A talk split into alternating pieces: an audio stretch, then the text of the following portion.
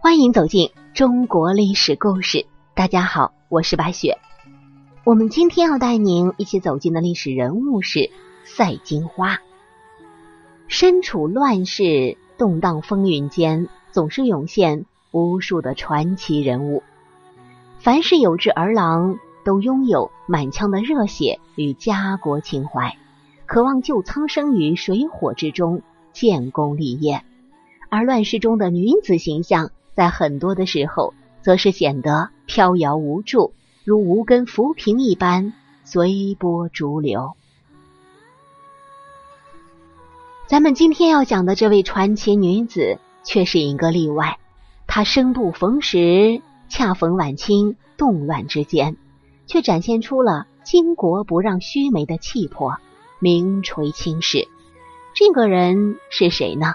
或许啊，晚清女子。给人的第一印象就是慈禧太后，但是今天我们要讲的，并非是这位耳熟能详的人物，而是有晚清第一名妓之称的赛金花。当八国联军的铁蹄踏上北京的土地之时，更是凭借一己之力，使得京城百姓免于战乱流离之苦。这样一位英杰人物，却应了“红颜薄命”的古话。一生命途坎坷，三驾三轮，晚景凄凉。佳人已逝，有关于他的轶事奇闻，却仍是一桩桩、一件件的流传于坊间。今天，我们就一起通过这些零散的记忆，穿越历史的长河，一探晚清第一风尘女子赛金花的故事。年幼时流落烟花之地。命遇贵人，成为状元夫人。赛金花沦为风尘女子，并非是主动的选择，而是时代背景下的悲剧缩影。她本名赵彩云，生于安徽一户贫苦的人家。在民不聊生的时代，穷人家卖儿卖女维持生计已成常事。赛金花也是如此。年仅十岁的她。就被狠心的父亲卖上了花船为妓，但是她却坚持卖艺不卖身，坚持相貌柔美、性情灵动，在不久之后便成为风靡扬州的清官人。这一年，红军已经四十八岁，二人的身份、年龄都颇为悬殊。然而，情难自已的红军仍然顶着巨大的舆论压力。娶赛金花为妾，面对众人奚落嘲讽，他丝毫不为所动。赛金花也从此脱离了青楼女子的贱妓身份，成为了状元夫人。同年，红军以外交大使的身份出使德、俄、和、奥四国，本应是正式夫人随同，但妻子是传统的大家闺秀，畏惧洋人。这份担子便交到了赛金花的肩上。年方二八的她毫不畏怯，以夫人的身份陪伴红军前往欧洲。风月间打滚数载的赛金花，自成一股风流清雅的气质，全无闺阁女子的扭捏。社交场的生活无疑充斥着纸醉金迷、声色犬马，但是。见惯此景的赛金花，并没有被眼前的浮华与殷勤乱了阵脚。他深知，只有充实自己，才是改变命运的机会，便利用在欧洲天然的语言环境，苦练英语、德语。在欧洲的三年，赛金花进入了人生的高速成长阶段，不仅练就一口流利的外语，还拓展了社交圈，与德国军官瓦德西。也成为了好朋友。赛金花在欧洲游历三年之后，跟随丈夫回到中国。岂料天有不测风云，红军因为遭受弹劾而郁郁寡欢。不久之后，因病去世。失去了倚靠的赛金花被洪家的族人逐出了家门，就连红军留给他的五万两生活费也被悉数骗走。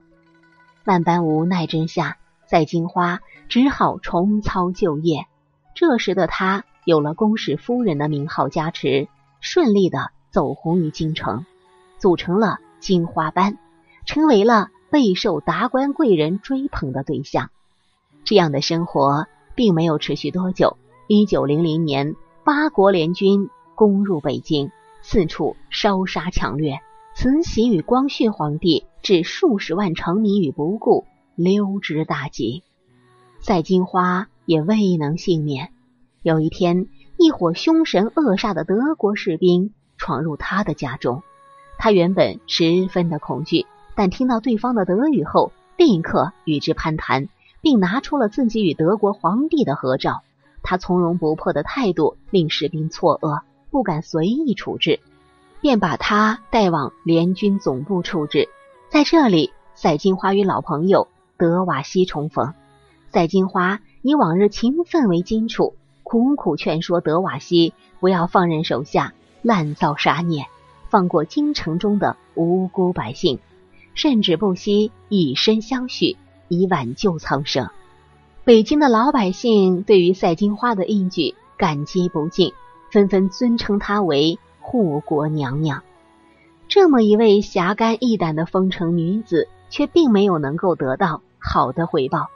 她区区一介丰城女子，却行此仁义之事，代替朝廷行使了守城护民的职责，也因此得到百姓的拥护。相形之下，慈禧狼狈逃窜的模样，更显得尤为不耻。因此，赛金花被莫名其妙的下了大狱。出狱后的赛金花年华不再，家财散尽，重回了一穷二白的状态。此刻的赛金花心生安稳度日之意，便前往上海，准备嫁人隐退。然而，命运弄人。赛金花的两任丈夫都先后病逝，此后她便打定主意不再嫁人，在一处破漏的小屋中为亡夫守节十五年之久。赛金花的晚年生活十分的困窘，连房租都无法交付。虽然徐悲鸿、齐白石等人都曾资助过她，但是也不过接济一时罢了。